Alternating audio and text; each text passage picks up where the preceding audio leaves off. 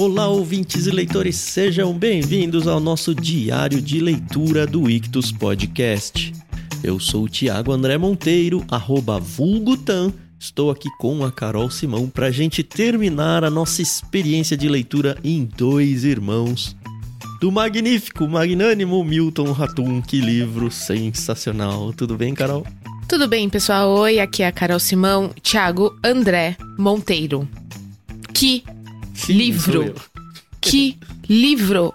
Olha, eu de todos os diários de leitura que a gente fez até hoje, tirando da Agatha Christie, que é o amor da minha vida, eu posso falar, leiam, O Fernando vai ouvir isso aí. leiam Dois Irmãos de Milton Ratum. Eu terminei de ler esse livro e falei pro Fernando, você tem que ler esse livro. Você tem que ler esse livro, você tem que ler esse livro. A gente já fez aqui livros maravilhosos. A gente já fez é, Os Irmãos Karamazov, a gente já fez Grande Sertão Veredas. E são livros fantásticos, mas são livros mais longos, que exigem um pouco mais, assim, de tempo. Que às vezes a gente não tem. Mas Dois Irmãos, numa sentada longa, assim, de um final de semana, que você pegue pra ler, você mata. Porque a história é muito cativante, sabe? Foi um tormento ter que ficar seguindo o cronograma e ter que parar naquele momento. Ai, que livro, que livro, que livro. É, foi difícil mesmo, porque é, explicando esse tormento, né, a gente tá gravando o diário de leitura, e então a gente, antes de gravar, a gente evita de ler o que vem na próxima gravação. Exato. Pra que a gente tenha exatamente a experiência de só ler até aqui, Uhum. na hora da gravação. Então, várias vezes, assim, você tá lendo e quer continuar, Uhum. quer muito continuar. Só que tem que gravar o diário de leitura até ali, então se eu continuar, eu posso influenciar, trazendo alguma informação que eu não deveria pro episódio errado. É essa angústia que eu, eu vivi muito também.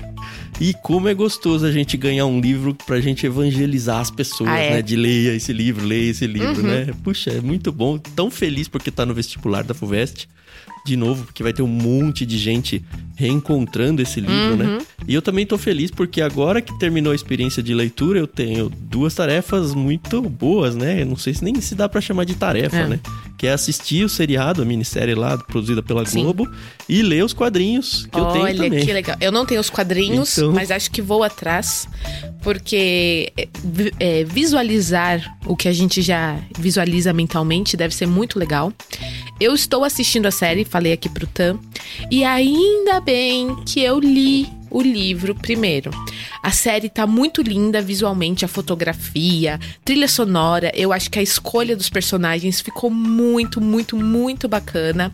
Mas por ter lido o livro, já já tá com a história construída na mente, quando a gente assiste a série, a gente já toma pequenos spoilers. Não é nada que comprometa a sua experiência, mas ler antes é sempre melhor.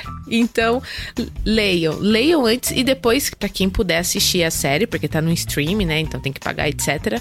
Vão atrás, porque tá fantástico também. Eu tô no terceiro episódio atualmente e pretendo finalizar.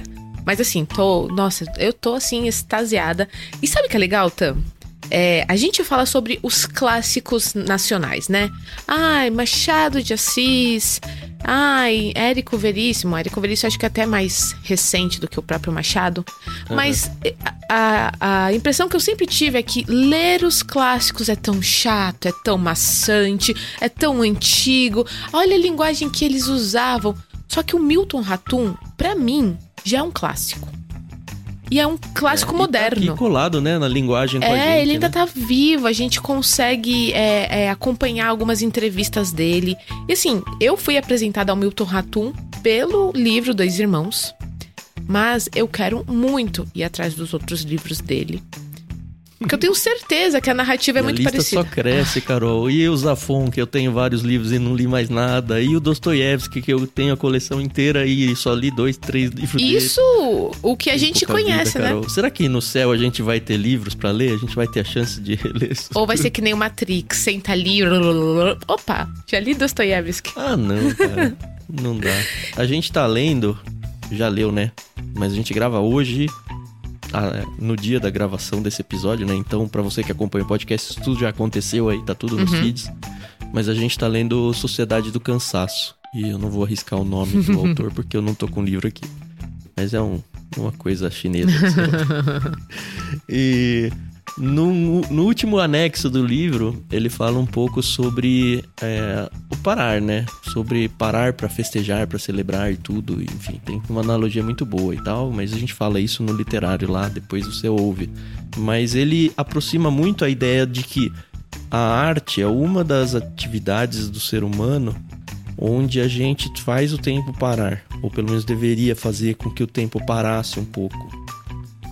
E aí eu fiquei pensando a literatura como arte, né? Isso foi um pensamento meu, não tá uhum. no livro. E, e me ajudou a pensar em coisas como como é triste a gente pensar numa leitura dinâmica, porque é essa ansiedade do ser humano de não, eu tenho que colocar o relógio nas coisas, eu tenho que ter uma performance melhor aqui, senão o tempo urge, sabe? Aquela coisa uhum. assim.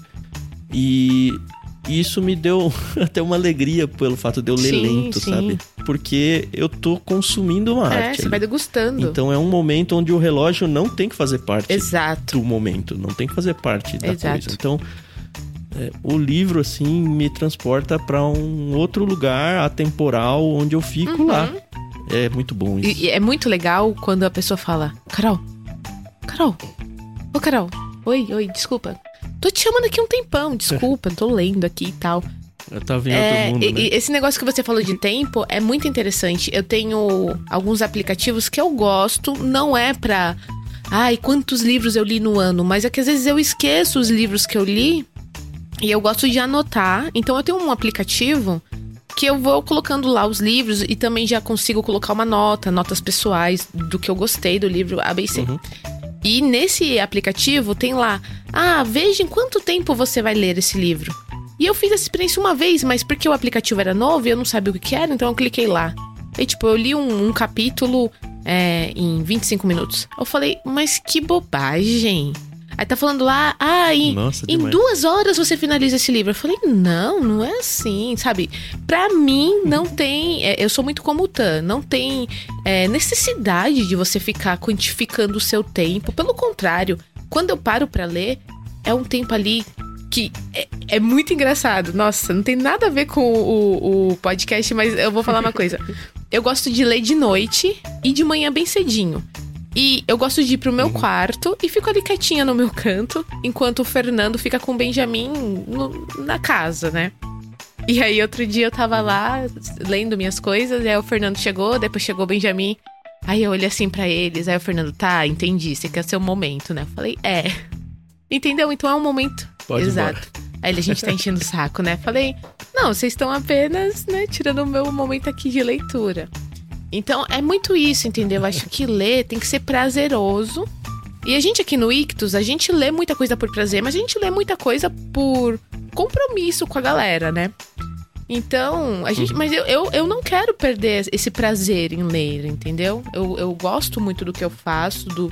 Tenho certeza que o Tan também tem essa mesma opinião. E, ai, gente, é o trabalho dos sonhos.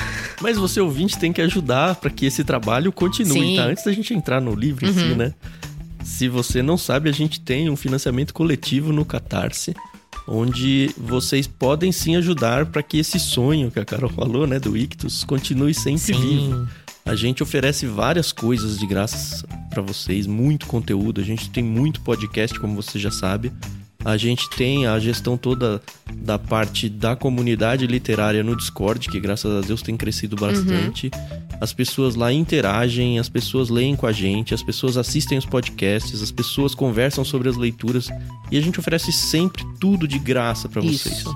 As únicas formas que vocês podem nos retribuir esse trabalho, e de fato é o nosso trabalho, entenda isso, né? É você, é você fazendo suas compras na Amazon, seja de livros ou seja de qualquer outra coisa, através do nosso link de afiliados. Uhum. Basta partir de ictus.com.br barra Amazon ou você se tornar um dos nossos apoiadores recorrentes lá no Catarse. Você pode escolher qualquer valor, e pode ser muito pequeno esse valor mesmo, um valor mensal que, o, que a plataforma vai cobrar de você, seja via boleto ou via cartão, enfim, tem as formas de pagamento é, lá na plataforma que você pode escolher. E com isso você está fomentando a cultura, fomentando que espaços como esse de conversa literária existam. Então considera com carinho ser um dos nossos mantenedores, acessa catarse.me ictus. A gente deixa todos esses links aí na descrição do programa. E realmente venha pro barco com a gente e não só, obviamente, participe financeiramente, mas participe com a gente no Discord, ouvindo o podcast, divulgando o podcast, que tudo isso ajuda para que essa bola de neve boa aí cresça cada vez mais. Amém, amém. Se você não acredita na gente, entra lá no Discord e pergunta para qualquer pessoa que eles vão falar que a gente é legal. é. é.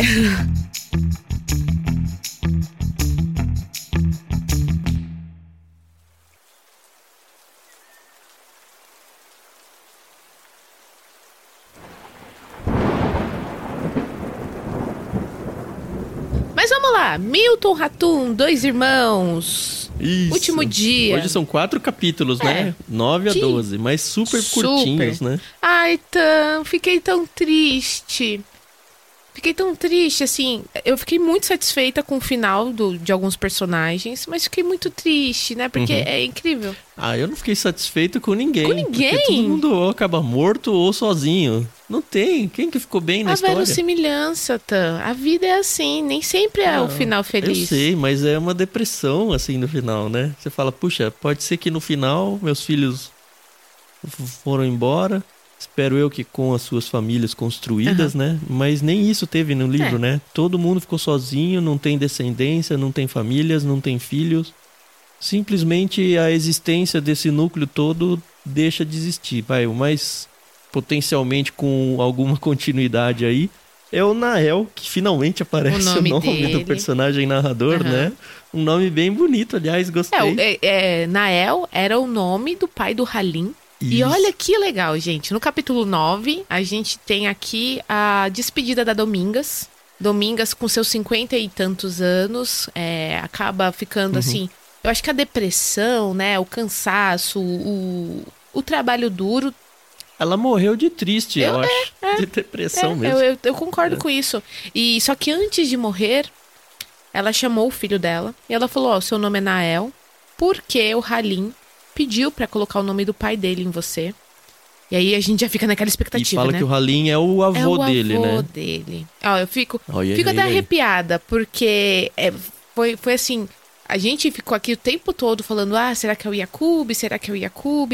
E não fica claro se o Yakub e ela tiveram realmente um relacionamento, né, amoroso. Ah, pra mim fica muito Sério? claro. Assim, pra mim ficou, ficou aquela. Nossa, demais. Pra mim, assim, os dois tinham um, um, um carinho de relacionamento amoroso Uhum. mesmo, com sentido, É, tá. o tempo todo. E tanto que a gente vê que como ela sofreu aí, com o relacionamento o- da- dele com a Lívia, né? Isso. Deixa eu ver se eu acho esse trecho aqui. Aqui, ó. Murmurou que gostava tanto de Yakub desde o tempo em que brincavam, passeavam.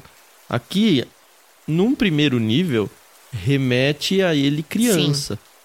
Mas lembra que a Domingas, ela é indígena. Sim. E indo para até pro vocabulário que o Macunaíma, que é o mesmo contexto ali cultural, apresentou pra gente, esse brincavam tem outra conotação. Eu, pelo menos, ah, imaginei. É verdade. Nossa, eu tinha esquecido desse, dessa expressão, né? É, então. E aí segue no texto. O Omar ficava enciumado quando via os dois juntos. De novo, pode ser algo da infância, Uhum. né? No quarto, logo que o irmão voltou do Líbano. Cara, logo que o irmão voltou do Líbano, ele já tem 18 anos, É. lembra? Ele volta com 18 anos do Sim. Líbano. Ele ia ficar no quarto com ela com 18 anos Hum, brincando. não, o pior é a frase seguinte, né? falando. Continua aí. Com o Omar eu não queria, que é uma aspas para Domingas. Com o Omar eu não queria reticências, reticências poderosas, Uhum. né?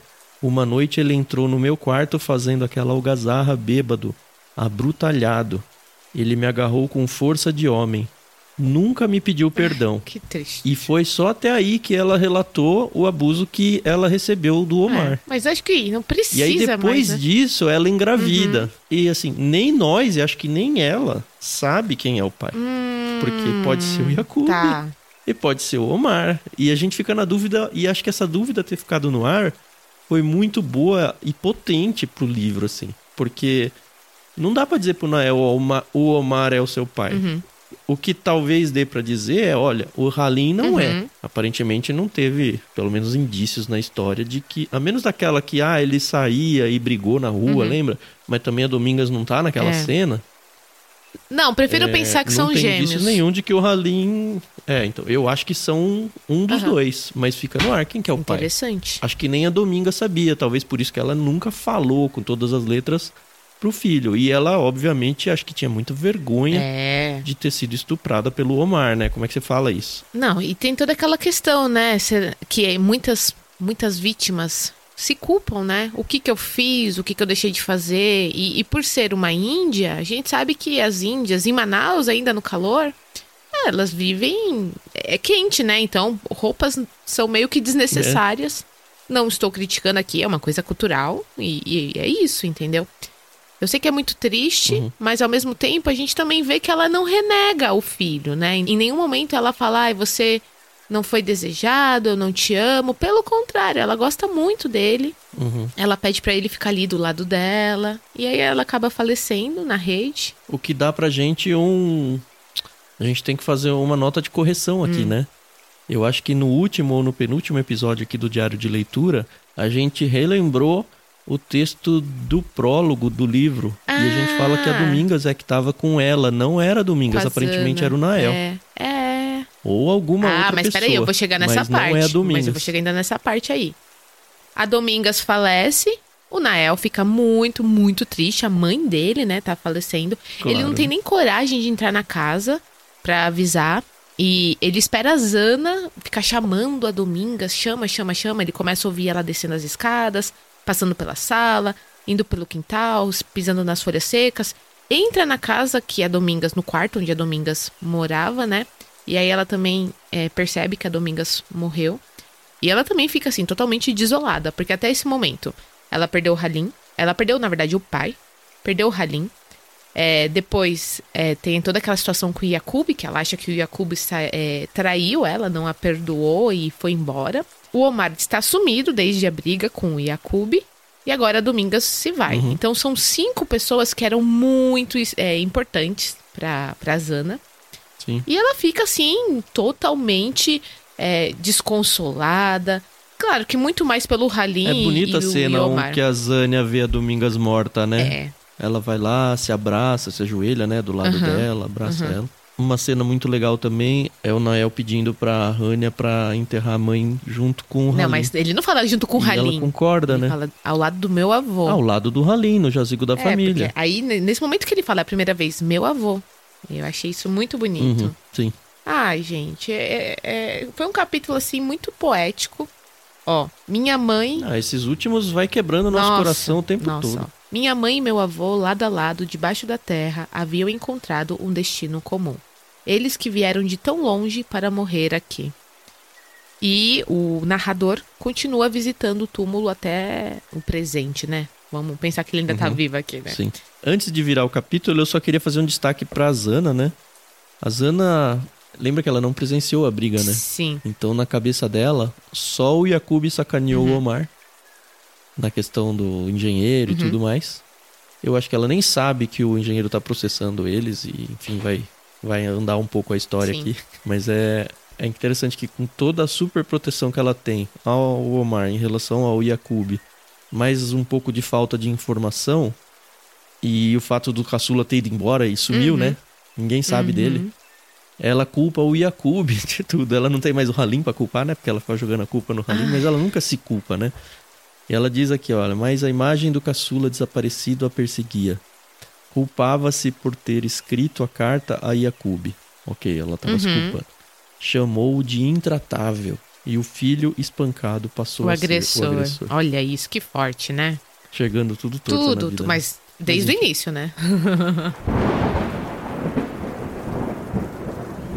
Os próximos capítulos a gente vê como aquela casa que antes era um lugar de festa, um lugar onde eles recebiam muitas visitas, onde eles tinham belas comemorações, se torna um lugar abandonado, né? A Zana, ela pede para levarem o cofre que o que era do Halim, né? Falar, ó, tira toda a documentação que tá aí dentro, porque lembra muito da, do, daquele momento em que ele acorrentou o Omar.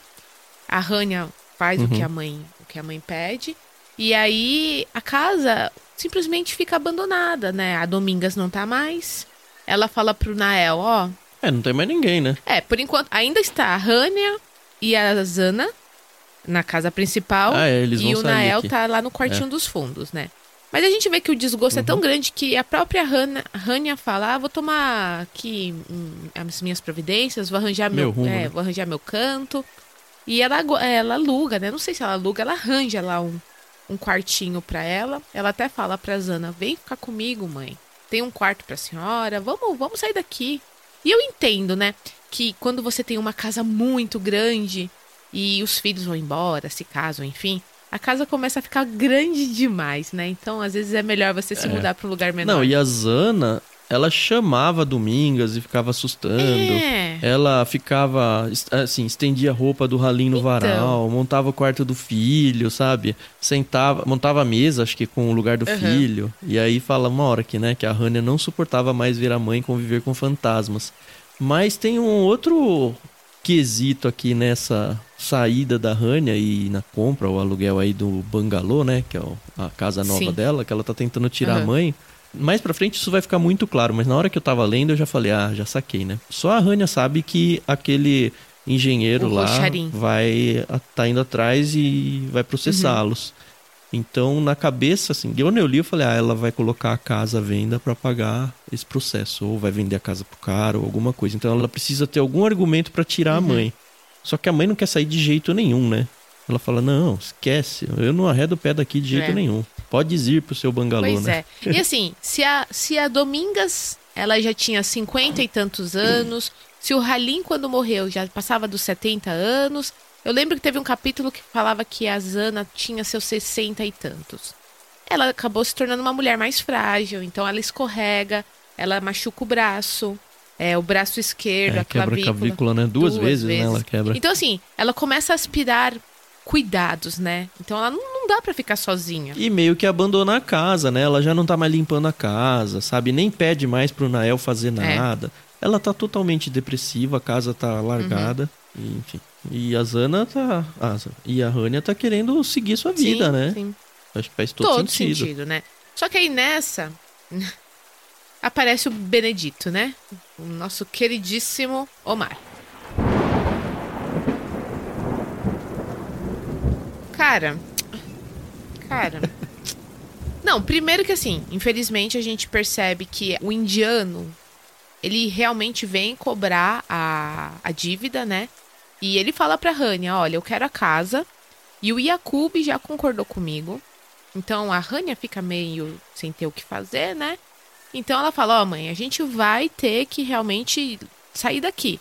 E é um alvoroço, porque a Zana ela sai toda é, contrariada, tem que, tem que segurar ela numa rede, ela foge, aí o Nael agarra ela, coloca ela dentro de um carro, ela sai soluçando. E você imagina, ela cresceu naquela casa, porque era a casa do Galib, né? Tem até uma cena muito bonita que ela de repente desaparece, a Rania fala pro Nael, fica de olho aí, só que o Nael gosta de ler. Então ele fica ali no quartinho dele lendo. A Rania aparece, cadê minha mãe? Uhum. E aí eles começam a procurar ela, cadê ela, cadê ela, cadê ela? Tá lá no galinheiro, que era do Galib, que ela nunca quis que se desfizesse do galinheiro. Uhum. E, e é exatamente a cena do, do prólogo. É exatamente a cena do prólogo. É, então, exato. Então realmente não era a Domingas que tava ali, era o Nael. Engraçado, né? Como a gente começa a imaginar essas coisas.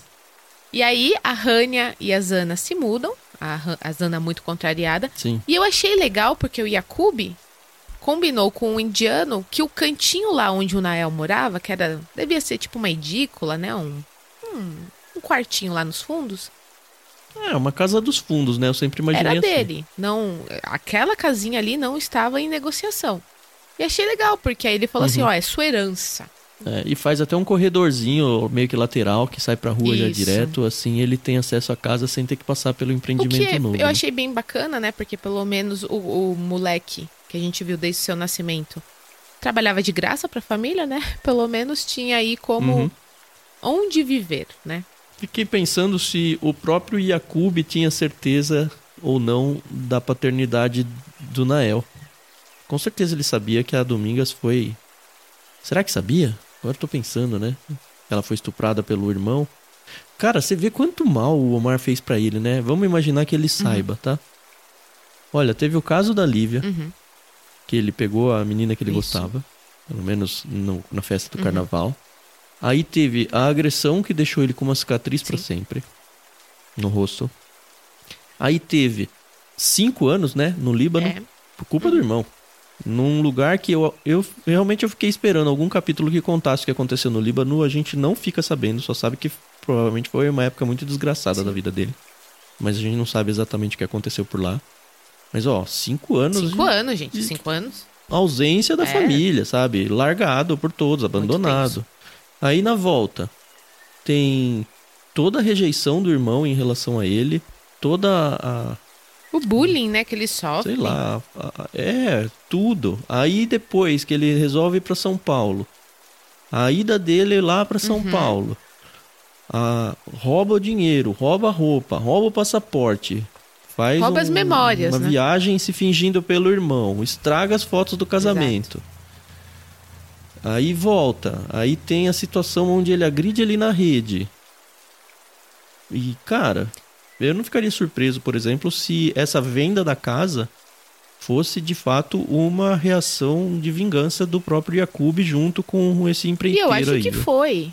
De- Eu acho que foi. dele mesmo, assim, digo, do próprio Yakub Sim, falar, ó, toma a casa sim. no lugar. Tanto que quando o cara vem falar com a Rania, ele fala, ó, o, o outro irmão lá, ele já tá de É, então. acordo. Será que não foi ideia do próprio Eu acredito que sim. Porque era um jeito dele tirar tudo do Omar. O Omar não e tinha mesmo nada. porque a única pessoa que realmente ele tinha uma relação boa era com a Domingas. Então, quando a Domingas morreu, Uhum. não tinha mais o que ligasse ele à própria família. Isso pra mim ficou E o claro. Nael, vai, que ele deixa essa herança que você falou. Exato. E aí a gente vê que a Zana acaba falecendo, não vê o desfecho dos, dos filhos, nem pro bem nem pro mal. Não, não sabe Uhum. da- do que aconteceu de verdade na última visita do Yakub a Manaus. Pelo visto, o Yakub não volta mais. Pelo menos até o fim do livro é que ele não volta.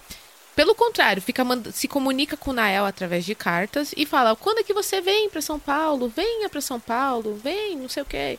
Só que o Nael, eu, Uhum. eu entendo o Nael. O Nael, ele, ele quer se distanciar disso tudo também. Porque ele nunca teve Uhum. um pai, ele nunca teve a mãe, sendo mãe dele e só dele. Ele fala: minha mãe nunca descansou, minha mãe estava sempre trabalhando, minha mãe morreu com as mãos É. cheias de calo. É, então, e, e a- o grande amor da vida dele, que era a Rania, que ele teve aquela noite com ela, pô, depois descobriu que era tia dele, entendeu?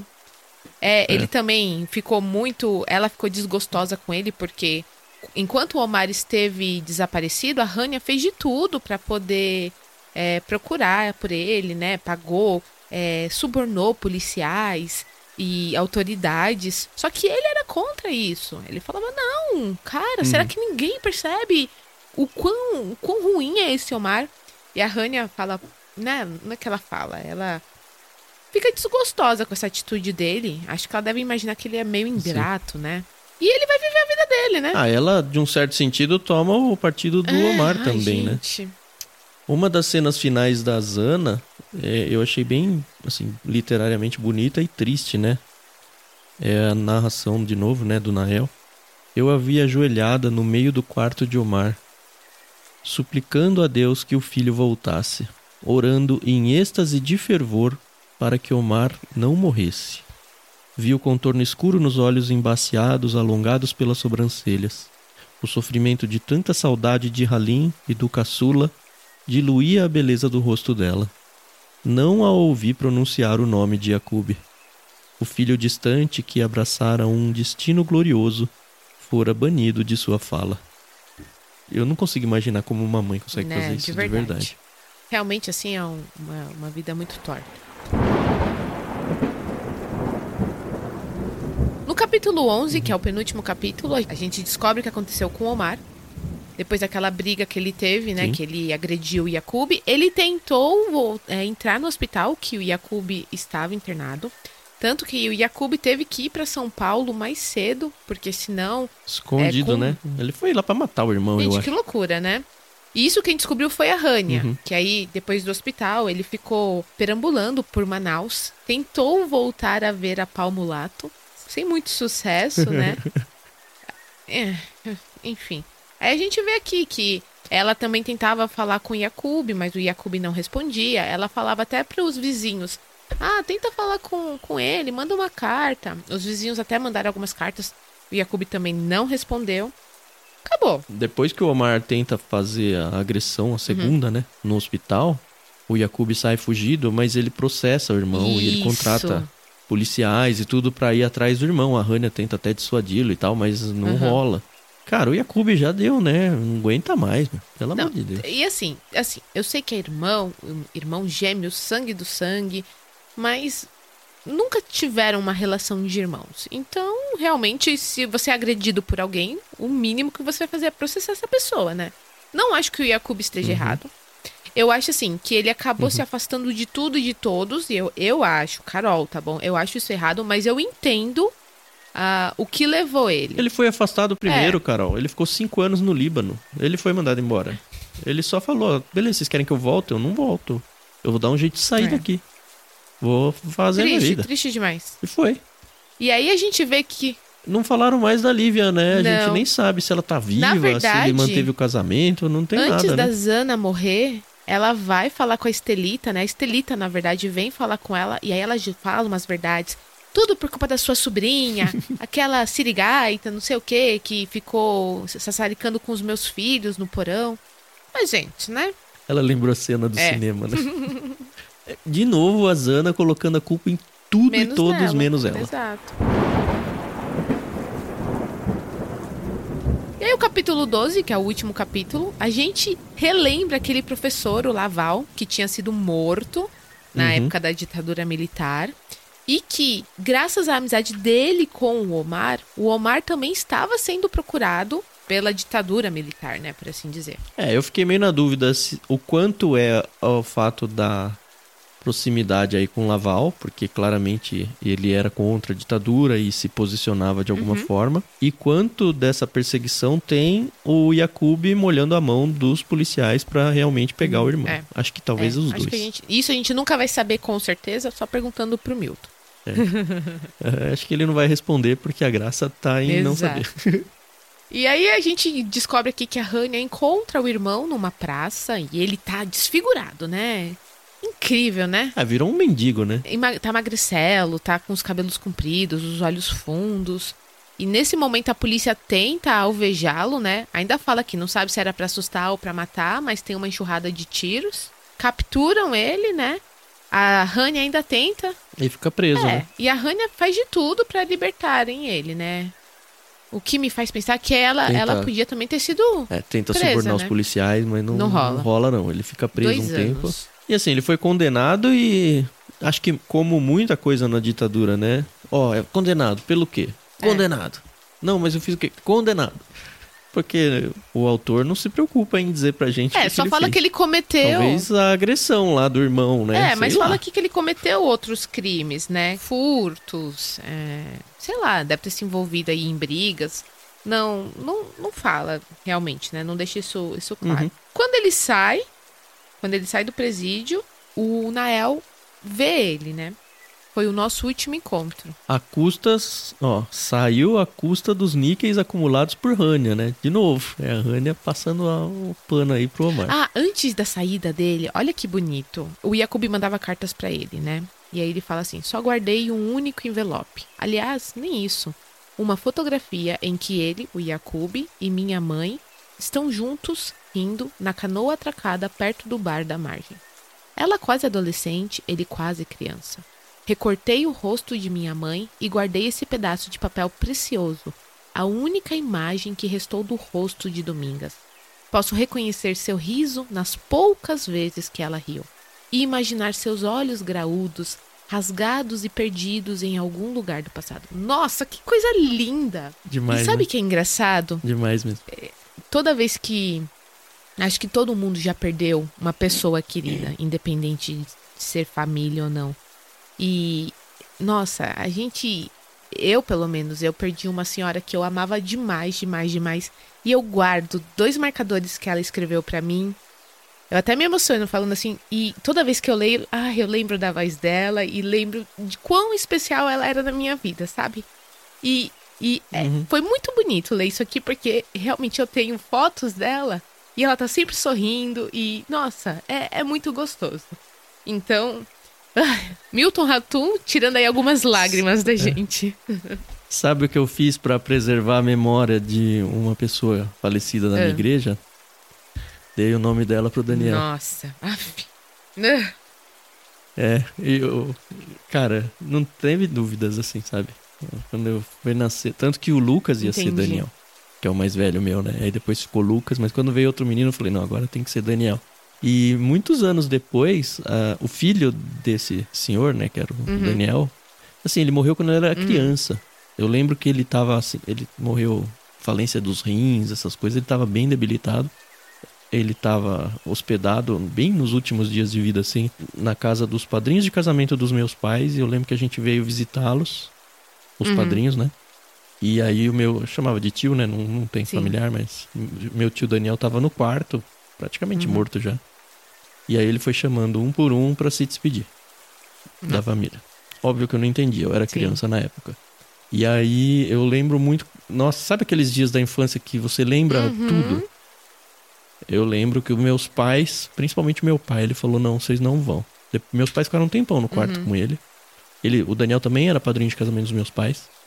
E aí eles saíram do quarto e eles falaram: não, vocês não vão lá. E, nossa, eu lembro que eu chorei muito, que eu queria ir, que eu queria ir. Não, não, não vão. Eu devia ter, sei lá, uns oito anos, alguma coisa assim. E aí, assim, por muitos anos eu não perdoei os meus pais por causa disso. E aí, depois de adolescente, já jovem, eu primeiro entendi, né? Ele tava muito debilitado fisicamente e acho que ele não queria que a gente Sim. o visse, ou pelo menos meus pais. Eu achava que meus pais não queriam que a gente tivesse essa Uhum. visão dele. Mas aí, depois de muito tempo, minha mãe falou: o Daniel, naquela conversa que a gente teve, ele pediu para as crianças não entrarem, porque ele não queria ser visto daquele jeito, porque.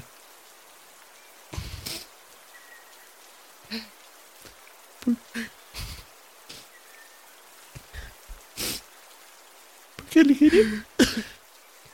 Porque ele queria que a nossa memória fosse eles. Pois é. Ah. Tá vendo? É tenso. Quem disse que ler não, não desbloqueia essas memórias? Ah, Aí eu, assim, meu filho se chama Daniel por causa Uhum. dele. E o filho dele, que também era Daniel Júnior, faleceu também há pouco tempo. E numa conversa que minha mãe teve com o filho dele, ele falou: Você sabe que o meu neto se chama Daniel por causa do seu pai? Ele falou: Não. É. Que responsabilidade ele tem, hein? Pois é. E eu espero que ele honre o nome dele. Amém. Pois é, pois é. É, é, é, é, é complicado. Não, a, a casa ficou vazia, não tem mais casa, né? Ela foi de fato vendida pro, pro empreiteiro lá, sei lá que é o nome O do indiano aquele cara lá, né? A Rania tá sozinha, solteirona. O Omar tá largado no mundo como um mendigo depois da prisão. Nem em contato com a Rania, mas ele Uhum. tem. E a gente tem o Nael morando na casa dos fundos. A Domingas morreu, o Halim morreu, o Yakub sumiu do mundo. Não deu mais sinal de vida pra ninguém. E aí o Nael termina falando A dúvida, né, da paternidade fica quem no é ar. o pai dele. É, Ele até fala, né? Hoje penso, sou e não sou filho de Yakub. Talvez ele tenha compartilhado comigo essa dúvida. O que Halim, de... o que Halim havia desejado com tanto ardor, os dois irmãos realizaram. Nenhum teve filho. Ah, Mas essa É. frase é demais. Alguns dos nossos desejos só se cumprem no outro. Os pesadelos pertencem a nós mesmos. O finalzinho é ele se deparando com o Omar. E achei muito. É, ele tá na casa, o Aparece. Omar invade, né? Porque não é, É. mais dele, né? invade o terreno. É, ele vê o, o Nael dentro da casa, meio que no mato lá fora, Uhum. assim. O, o Nael até fala, será que ele vai pedir desculpas ou não vai? E ele fala, né? é, ele ousou e veio avançando, os pés descalços no aguaçal. Um homem de meia idade, o caçula. E já quase velho, ele me encarou, eu esperei. Queria que ele confessasse a desonra, a humilhação. Uma palavra bastava, uma só, o perdão, que foi o que o Tan falou, né? E aí, o Omar vira e vai embora. Enfim. Tenso, tenso. Nossa, um Nossa. livraço, cara. Um... A hora que eu acabei, obviamente, eu sempre tuito, né? Quando eu termino um livro. O melhor livro do ano, Sim, por sim. enquanto. Muito bom, muito, muito bom. Potencialmente o melhor livro do ano em dezembro, vamos ver. E sabe o que é mais legal? O diário de leitura, ele nos proporciona dividirmos as nossas impressões, mas mais do que isso, como acabou de acontecer aqui comigo e com o Tan, a gente divide memórias, experiências. Então não foi só ler o livro. O livro, ele, ele trouxe muitas outras sensações e lembranças e momentos. E isso é legal, né? Você lê em conjunto, né? Uhum. Porque talvez uma pessoa leia esse último capítulo e, ah, legal, bacana, ah, não fiquei, não gostei e tal. Mas para outras pessoas, uma frase, uma fala, um personagem te faz lembrar de tanta coisa da sua própria vida. E é isso que torna mais especial, né? Uhum. É por isso que eu gosto das conversas de peixe grande, porque às vezes o que não, não me pega, pega outro. E os livros são isso, eles transformam as nossas vidas. Ah. Maravilhoso. Uhum. Bom, essa experiência com Dois Irmãos começou, como você já sabe, lá no prefácio. A gente teve alguns episódios aí, já nem sei dizer quantos, do Diário de Leitura. E em breve vai aparecer aí no Ictus Podcast o epílogo sobre ele. A gente já tá, inclusive, negociando passe com pessoas lá no Discord para gravar Show. junto com a gente, gente que lê o livro e quer conversar sobre ele. Então, muito em breve deve aparecer aí para você no feed um epílogo sobre o Dois Irmãos, encerrando essa experiência. De novo, passe adiante isso, principalmente as pessoas que estão prestando vestibular, para que elas consigam intensificar ainda mais a experiência de leitura para elas e tornar o livro ainda mais memorável. E se você não está prestando vestibular, e sei lá porque tá aqui, né? Mas não leu o livro ainda. Vai ler o livro, é um livro imperdível pra sua sim, vida, né? Sim, nossa, imperdível. E obrigada, Milton Ratum, aí, a sua criatividade, sua cabeça. Possivelmente você deve ter passado por alguma experiência para chegar a, a, essa narrativa, esse enredo. Mas muito obrigada. É muito bom saber que eu li esse livro. E aí, bora pro próximo, que a vida é assim. É isso aí. Já temos livro pro próximo pro próximo diário de leitura, ou pelo menos pro ciclo aí, prefácio, diário de leitura aí. Temos, epílogo, na Carol? verdade, já saiu o prefácio dele, né? O nosso querido O Velho e o Mar. Tô até com ele aqui, pra quem tá no Discord consegue ver. Uma edição lindíssima do nosso querido Ernest Hemingway. Nosso Ernesto, né? e é um livro é, bem Ernesto. curtinho também. Menor do que até Os Dois Irmãos, que já é um livro curto. Então, tô animada. Tá? Agora a gente tem que fazer, porque tá gravado. Não, vamos fazer sim. Então tá. Você já conhece o Ictus Podcast. Conhece também o nosso outro podcast, né? Se você é cristão ou pelo menos tem algum interesse pela Bíblia, a gente tem um podcast chamado Leitura Bíblica Comentada, onde a gente faz exatamente o que a gente faz aqui no Diário de Leitura, só que com uhum. a Bíblia, né? E como tem um pouquinho mais de capítulo, vai demorar uns 25 anos pra gente terminar. Então, toda semana, às terças-feiras de manhã, a gente lança um episódio onde lá sim a gente faz a leitura do capítulo da Bíblia, tá? A gente conseguiu os direitos com a editora Mundo Cristão, que emprestou a tradução pra gente.